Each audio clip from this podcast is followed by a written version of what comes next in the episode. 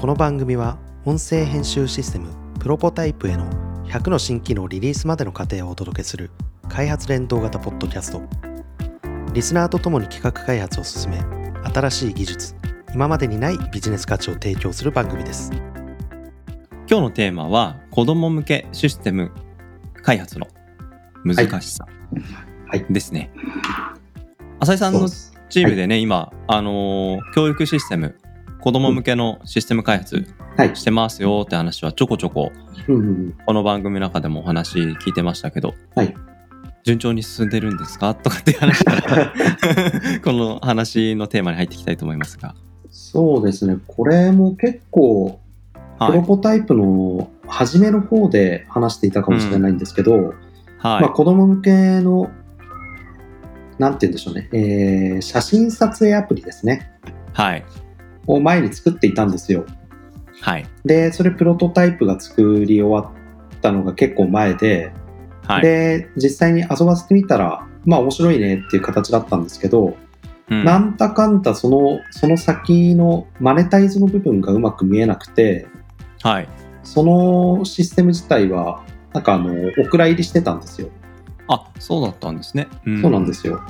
で、はいそれがですね、最近になって、はい。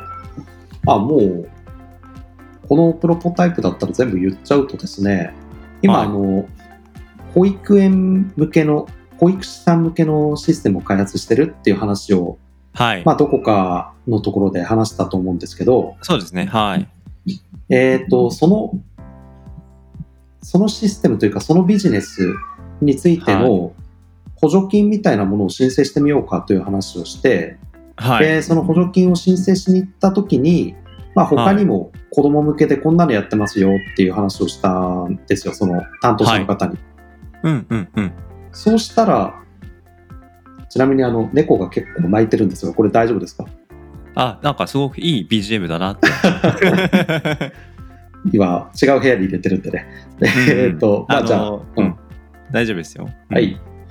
で、えーそこで、補助金の申請とかで、商工会長だったかな、うん相談とかに行った時に、こんなのも、保育というか子供関係でやってたんですよっていうような話で、そのプロトタイプの話とか見せたりしたら、はい。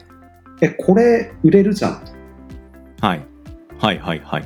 こっちやりだよみたいな感じで、あの、申請しに行ったものと違う方で申請することになってしまったっていうところから始まったんですね。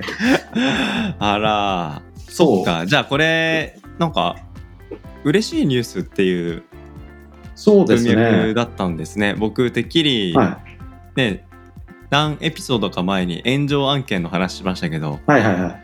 まあ炎上ほどまでいかないにせもせよ、うんシステム開発って難しいなっていう何か学びをうんうん。苦しみの中からまた見つけてこられたのかなと思って、ああ、でもですね、苦しみは実はあってですね、はい、でもその苦しみの苦しみ方って、まあ、いわゆる炎上案件の大変さとは異なる、るもので、はいはい。まあ、システムに限らず何か新しいものをやるときってうん。仮説を立てるじゃないですか。はい。で、システムだったらこんな風に使ってもらう、こんな風なシステムだってものがあるんですけど、はい。いわゆる僕らにとってのユーザーに値するところが、はい。あの、保育園とかにいる園児はいとかの子供だと、まあ、想定通り動くなんてありえないと。で、それやっていく中で結構その子供向けのシステムで必要なところっていうのもちょっと見えてきて、はい。そういうノウハウ、ノウハウというか、まあ難しさのところが今回のこのプロジェクトですごい感じたなっていう。うんうんうんうん。あのー何回か前のエピソードでそのシステム作るときに保守性というか拡張性とかうん。なんかそういうことをやっぱ設計思想の中で持っておくことの大事さを僕は個人的に感じてたエピソードがあったんですけど、子供がユーザーになった途端、うんその利用者のうん想定する動きみたいなところがはい。想像しきったと思ってもそのさらに向こうの向こうの使い方をうん。するみたいなことが、もうたくさん出てくるんじゃないかなって思うんですよね。例えば、今回作ったシステムって、まあ前もしかしたらこの話してるかもしれないですけど、あのーまあ、カメラの、カメラとモニターでっかいのがあって、はい。で、子供が近寄ってきたとか顔認識したら、キャラクターが手招きして、で、驚いた顔を撮ってくれるみたいな感じだったんですけど。実際にそれを子供、まあ、あの、仮導入してみたときに、子供がカメラ、モニターの前を通ったときに、ちょっとこっちおいで、みたいな感じになって、はい写真をパシャッと撮りました。うん、その後、子供の撮った行動は何だと思いますか？えー、そのディスプレイに、はいあの抱きついてきたみたいな感じ。おすごい近いです。あ本当ですか？はい。正解はですね、ディスプレイを叩きまくったんです。いやー、やりそう。まあ、なかなかの勢いでパシパシパシパシ叩き、そうでしょうね。ディスプレイいくらしたんですか？みたい で、そこで別のところでタブレットでやってみたんですよ。な。はいはいはい、で、タブレットでやってもまあ同じだったんですけど、うん、あの、子供向けのシステムとかそういうものって大事なのって、子供の行動一個一個に対してちゃんとレスポンスを返してあげる。はいはい。だからあのバンバン叩いたら叩いたところに星がキラキラって出たりうんうんうん。なんか音が鳴ったりとかっていうのを一つずつやっていくっていうのはすごい大事ではあ。であとあの子供に叩いてほしくはないじゃないですかそうですね。叩いてほしくないんだったらあの本当にやってほしくない行動まあうん壊すですよね、壊したり投げちゃうとかっていうのを抑制するためには何ができるかっていうはい。そっちを考えたり、なるほどな。叩く場所を限定するとか、はいうん。なんか、あの、そうですね。そう 持続可能なビジネスを考える上で想像力発想力を思いっきり発揮しないと全く続かないですね。もうあのなんだろうな僕らはあの堅牢性って言ったらシステムのセキュリティみたいなところを話しますけど、違う堅牢性が求められますから もう物理的な堅牢性ですよね。そうなんですよもう例えばもうタブレットにあの例えば 3D プリンターで枠を作ってうん。取り外せないようにしようとかって言ったらそれあの保育士さんに話すとあのじゃあ角は絶対丸くしてくださいとかああ。気をつけなきゃいけないところが非常に多くて、うんうんうん。その代わり、なんかあの、システム自体は、ある程度自由度があってもいい。なんかうん子供って勝手に遊んでくれるんですよね。はいはいはい。それこそうちの会社にいる元保育園園長が言うには、はい子供向けのおもちゃの最大のライバルは葉っぱだって言ってて、葉っぱ。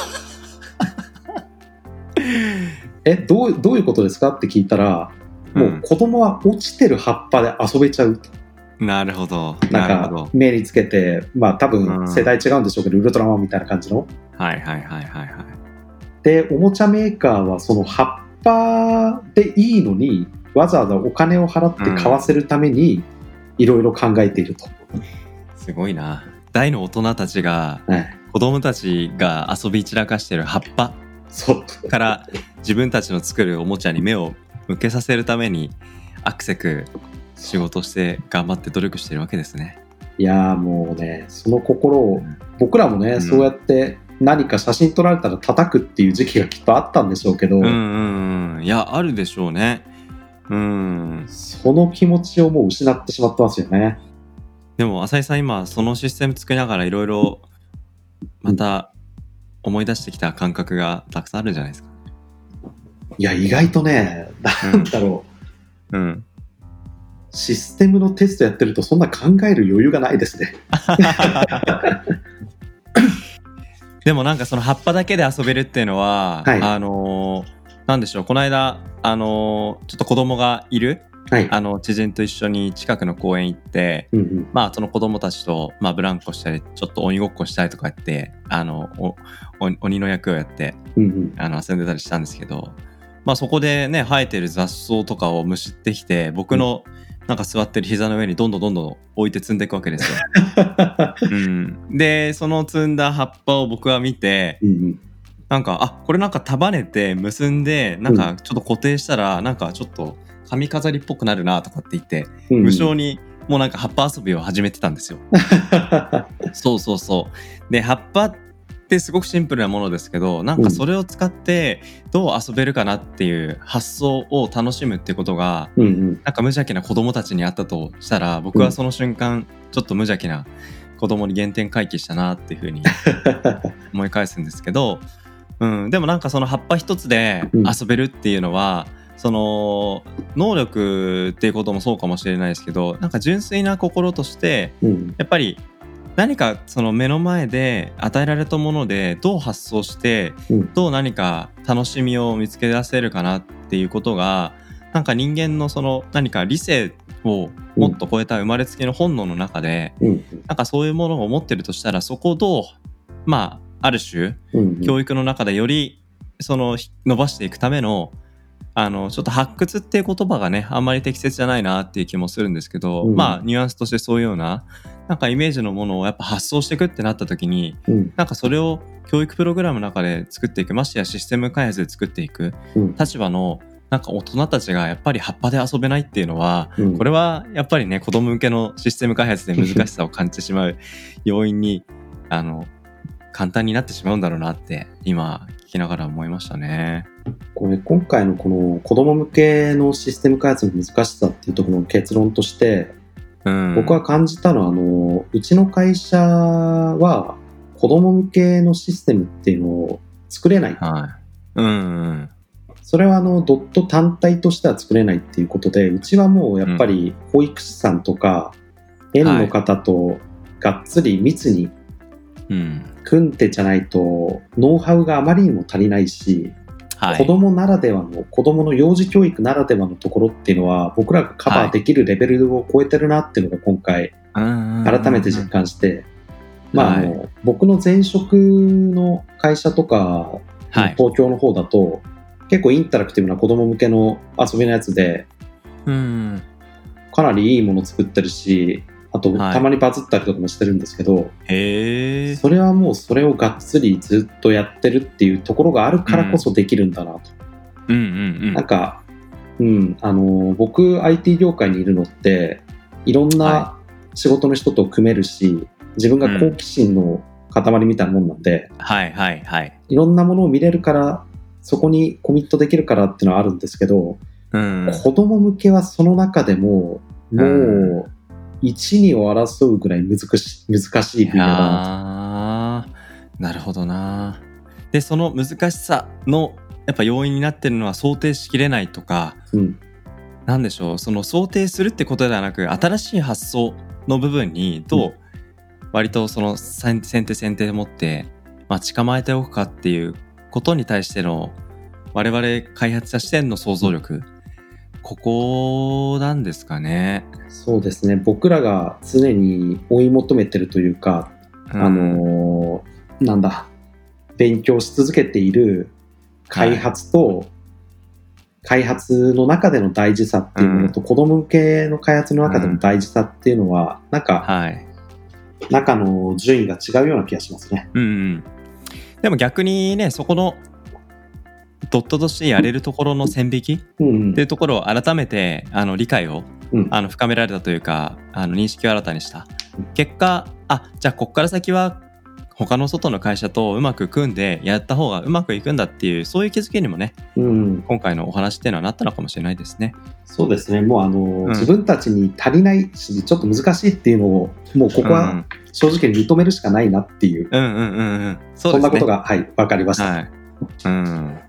いやでも子供向けシステム開発は引き続き続くと思うのでねはい、またまたこの先いろんな気づき学びがあったらまた共有してください。ぜひぜひよろしくお願いします。はいありがとうございます。はい、ありがとうございます。